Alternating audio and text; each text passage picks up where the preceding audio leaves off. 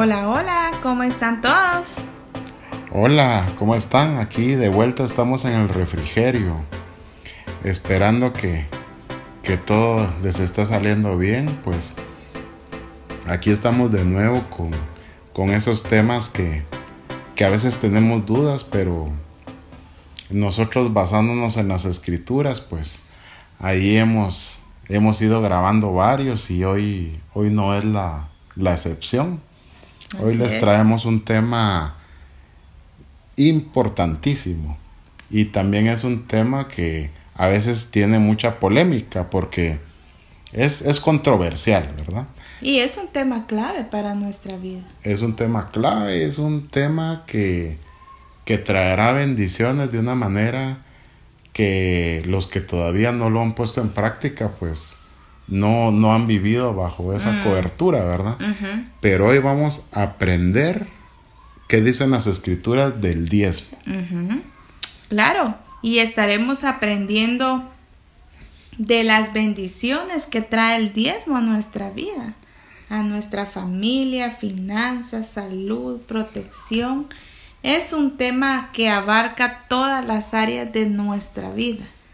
Es algo que solamente al, eh, poniéndolo en práctica comenzamos a comprenderlo y cuando lo hacemos es cuando lo vivimos, ¿verdad? Sí, exactamente. O sea, aquí lo importante de- del tema es de que antes de hacerlo no te preguntes cómo funciona. Porque el diezmo funciona a través de la fe y la fe no se puede explicar. Exacto. Es algo que uno aplica en el mundo físico, pero que repercute en el mundo espiritual y que te vuelve de manera física muchas veces. Y también vamos a aprender de que es, esto te, te va a abrir eh, puertas en el mundo espiritual también. O sea, vas a ver bendiciones cuando ya estés disfrutando Así de la es, vida eterna, ¿verdad? Pero Y si tratamos de entenderlo antes de hacerlo, es ahí cuando nuestra mente nos hace la mala jugada, ¿verdad? Y no y No no, avanzamos, no ¿verdad? avanzamos Porque no lo ponemos en práctica. Exacto, lo queremos entender con nuestra mente, pero esto es más espiritual. Claro, es algo divino, es algo de, es un pacto con nuestro Padre. Exacto. Y realmente lo que les podemos compartir son los resultados que hemos tenido al aplicar el diezmo a nuestras vidas. La verdad que ha sido de bendición desde que comenzamos a hacerlo. Y lo más importante es leer esas escrituras muchas veces para que esto se vuelva una convicción en, en tu vida. Porque, por ejemplo, nosotros desde que comenzamos a aplicarlo en nuestra vida, pues le somos sinceros, eh, el dinero nos ha alcanzado. En este año 2020, a pesar de la crisis que ha habido en, en muchos países del mundo, no solo donde nosotros vivimos, pues la plata, gracias a Dios, no nos ha hecho falta. Hemos tenido para suplir nuestros recursos, hemos pagado lo que hemos tenido que pagar y hemos visto cómo Dios multiplica el dinero, o sea, Y aún para compartir. aún para compartir. Entonces, eh, por ejemplo, aquí en nuestro país la moneda son quetzales. Entonces, eh, por ejemplo, si tenés mil quetzales, esos mil quetzales te alcanzan para lo que tenés que, que cubrir, ¿verdad? Efectivamente. Y a veces nosotros nos lo preguntamos y decimos, solamente Dios pudo multiplicar este dinero. Y es porque el diezmo es, es un paso de obediencia y de fe que damos cuando comenzamos eh, a hacerlo, ¿verdad? Y, y la verdad nos mantiene blindados de los ataques del enemigo. Nos da confianza y provoca a nuestro Padre a cuidar nuestro testimonio cuando nosotros decimos que somos diezmadores. Sí, pues, o sea, nos va a cuidar de que, de que a la hora que uno diga que es diezmador, eh, la gente se pueda dar cuenta de que, de que estás cubriendo lo que necesitas y que sos una persona que comparte con los demás. O sea, aquí en ningún momento también te estamos diciendo que, que, que, vas a ser un millonario como lo ven del mundo, ¿verdad? Aunque nuestro Dios tiene de todo para volvernos así hasta más. Pero eso va a depender de tu corazón, ¿verdad? Si tu corazón busca el compartir, busca suplir a tu familia, busca las cosas buenas, obviamente poco a poco vas a ir recibiendo que no solo vas a recibir en lo material, ¿verdad? Sino sobre todo en lo espiritual. En lo espiritual, ¿verdad? Bueno, y esta escritura poderosa la encontramos en Malaquías 3:10 al 12 y dice así: Traed todos los diezmos al alfolí y haya alimento en mi casa Probadme ahora en esto, dice Jehová de los ejércitos, a ver si no os abro las ventanas de los cielos y derramo sobre vosotros bendición hasta que sobreabunde. Reprenderé también por vosotros al devorador, y no destruirá el fruto de la tierra, ni vuestra vid en el campo será estéril, dice Jehová de los ejércitos. Todas las naciones os dirán bienaventurados porque seréis tierra deseable, dice Jehová de los ejércitos. Si analizamos las escrituras, el Señor pide que le llevemos todos los diezmos al alfolí. El alfolí era un lugar en el templo donde se guardaban los diezmos y ofrendas que la gente llevaba. Obviamente en aquellos días cuando Malaquías enseñaba esto era para pastores, levitas y gente que se dedicaba al 100% a Dios. Era para que ellos tuvieran alimento y hubieran recursos para mantener los templos, ya que en muchas ocasiones no había suficiente dinero para mantener la iglesia, y también para que el pastor pudiera vivir bien, dedicándose al 100% al servicio del Señor. Nosotros somos bendecidos por las personas que usa Dios para dar su palabra. Pasan milagros, eh, hay fe y Dios lo cuida. Es que lo que cuida es que nosotros tengamos a esas personas que Él usa con recursos suficientes para mantenerse y seguir compartiendo. Sí, la verdad es que lo que pasaba en muchas ocasiones, si leemos la historia de Israel, cuando eh, habían personas que se dedicaban a, predicar su palabra, era que no habían recursos suficientes y ellos volvían a la agricultura. Entonces, eh, como que descuidaban de una manera el, llamado, ¿verdad? Porque no tenían suficientes recursos para mantenerse. Entonces a esto se refiere que hay alimento en mi casa, dice el Señor, ¿verdad? Porque si ellos están bien, se van a dedicar al 100% y también la gente va a ser más bendecida, ¿verdad? Porque van a tener a alguien que se está dedicando al 100%. Y si nos damos cuenta, hay una expresión que es mencionada aquí tres veces, y es Jehová de los ejércitos y esta expresión es usada en las escrituras para transmitir la idea de poder, el poder que posee el gobernante soberano del universo, quien tiene a su mando numerosas fuerzas espirituales, ¿verdad? Esta expresión nos induce a respeto, temor y al mismo tiempo es consuelo y ánimo para todos los creyentes ya que sabemos que Él es guerrero y pelea nuestras batallas. Así es. Entonces,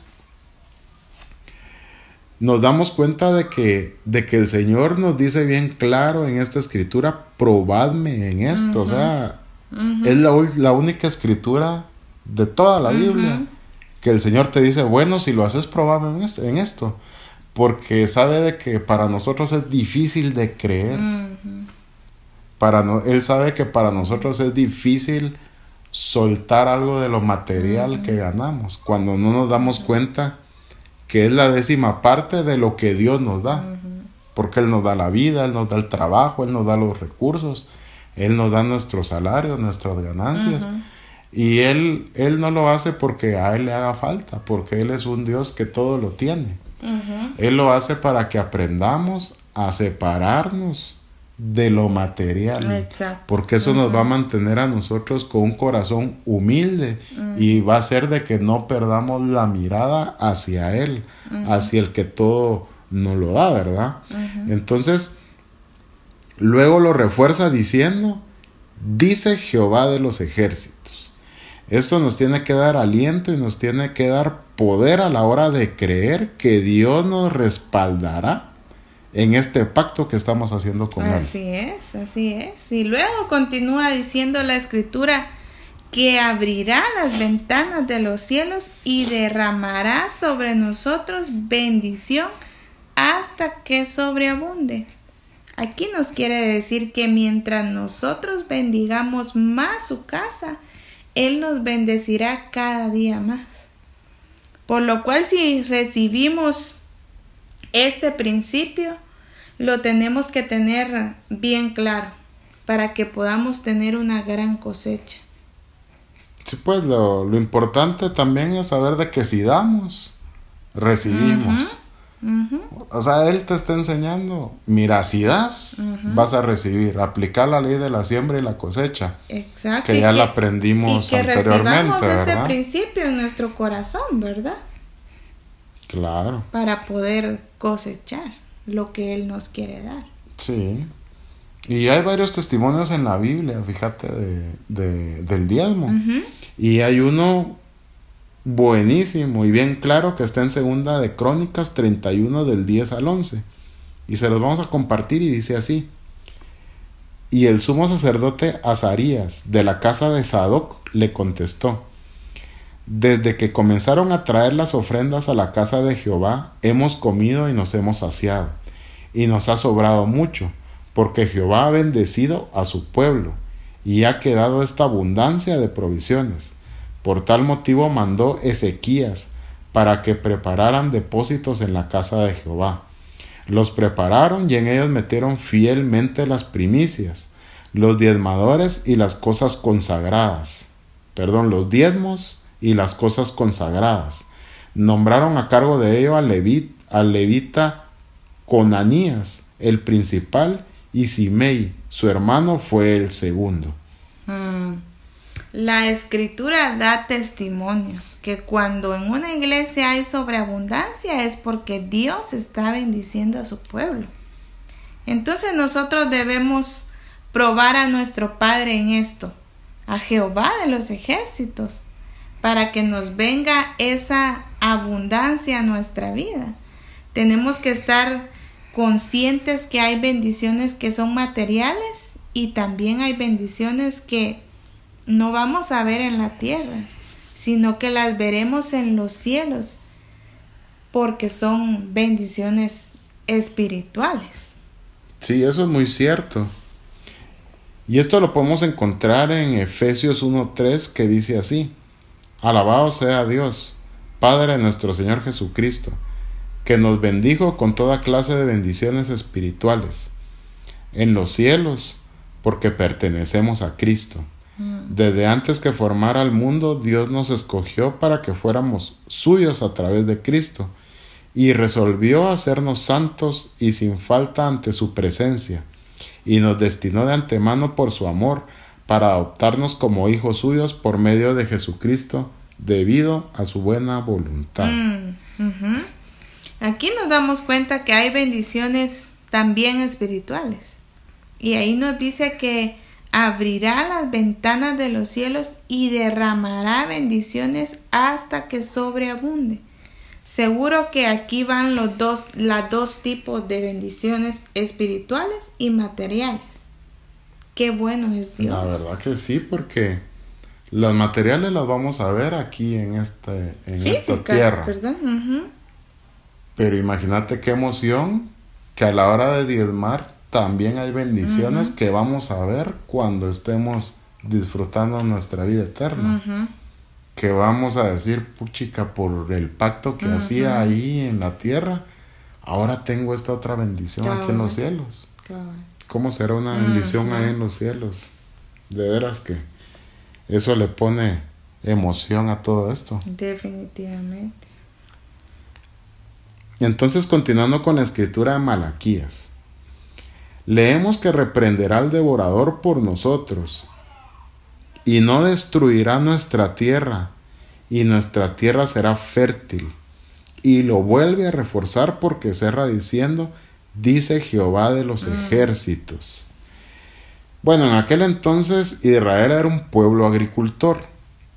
A lo que más le temía el pueblo era las langostas. Mm. Esas plagas de langostas que salen en las escrituras y que todavía eh, las hemos vivido en, la actualidad, ¿verdad? En este 2020 eh, yo estaba viendo unas noticias en, en África y en, y en varios países donde las plagas de langostas... Es increíble. Eran como dejan, o sea, se comen todo realmente.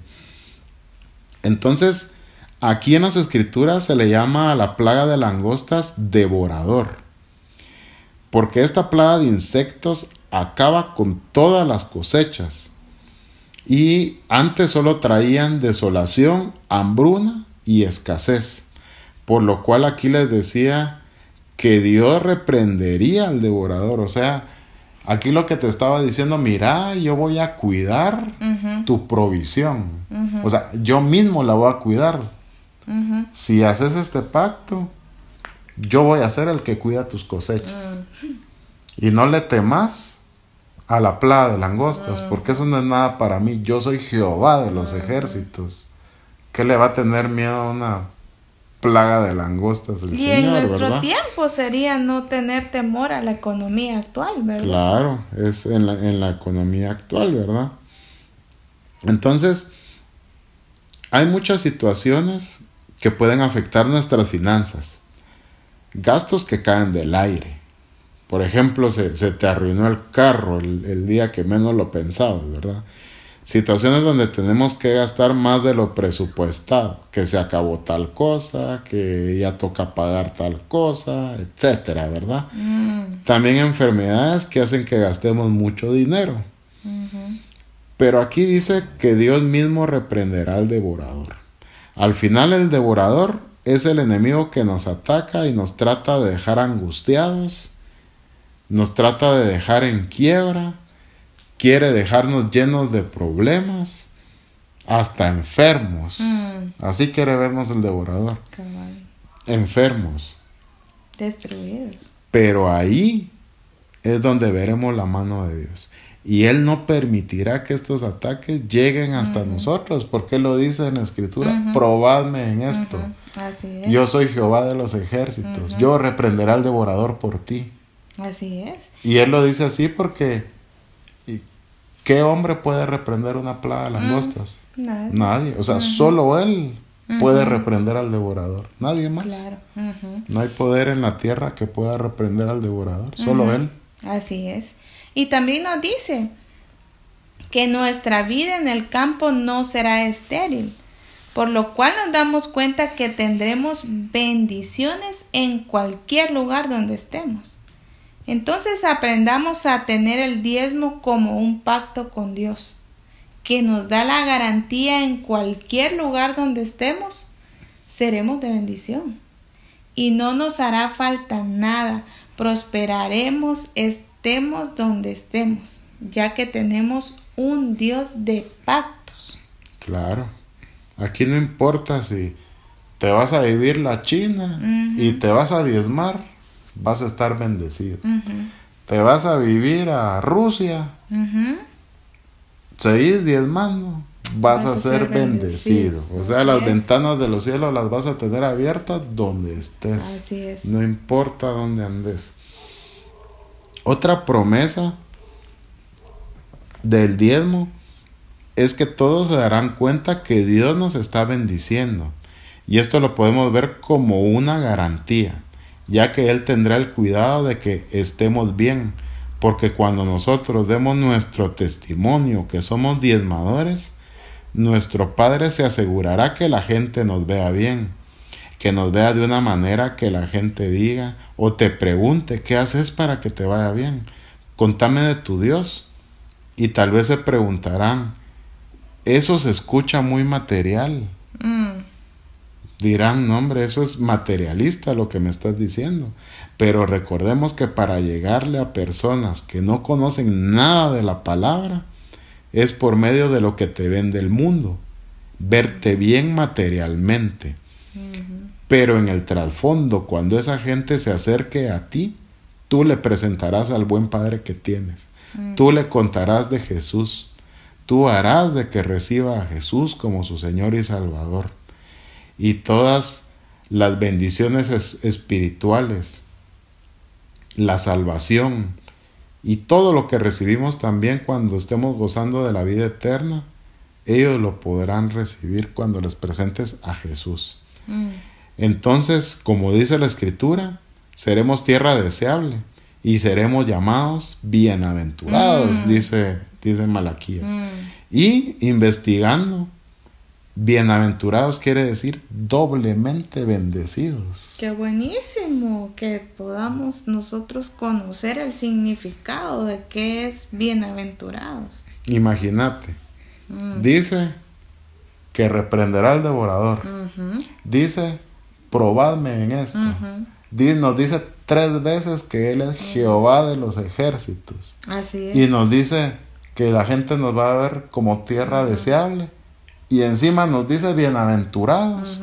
Y todavía te dice que vas a ser bendecido en el lugar donde andes y vas a tener las ventanas de los cielos hasta que sobreabunde. Mis amigos, lo que yo les puedo decir, aunque no lo entendamos al 100%, pongan a prueba lo que dicen las escrituras. Y yo les puedo decir como testimonio viviente de que va a cambiar su vida. Así es, como lo refuerza diciendo en varias oportunidades, dice Jehová de los ejércitos. Entonces lo que realmente quiere decir nuestro Padre es que lo probemos. Claro. Y como sabemos que tenemos un Dios bondadoso, misericordioso, sanador, que que no se nos olvide que es poderoso y ganador en batalla, por lo cual nos quiere recordar que Él peleará las batallas para que nosotros las ganemos. Wow. Y, y me quedo con esta frase que dice, probadme en esto. Claro. ¿Y sabes de qué? ¿Qué crees que pasó cuando yo leí probadme en esto? Te voló la cabeza. Me voló la cabeza. Es que yo no puedo creer que, podamos probar al Dios Todopoderoso. Que Dios te diga, mira, probame esto. Al que todo lo puede. al que todo lo puede. Que te diga, probame en esto, pues. Y te voy a dar todo esto. Bueno, para ir cerrando. El diezmo es algo que no podemos entender porque es algo que no podemos explicar, es algo espiritual. Pero te podemos decir que es un principio, un pacto con Dios que cuando comienzas a hacerlo funciona de una manera sobrenatural. Entonces busca una buena iglesia para poder sembrar y hazlo con fe creyendo que tu vida realmente cambiará y que no te hará falta nada. También creyendo que habrá bendiciones espirituales que verás después cuando estés disfrutando tu vida eterna. ¿Y qué te parece si cerramos este tema orando?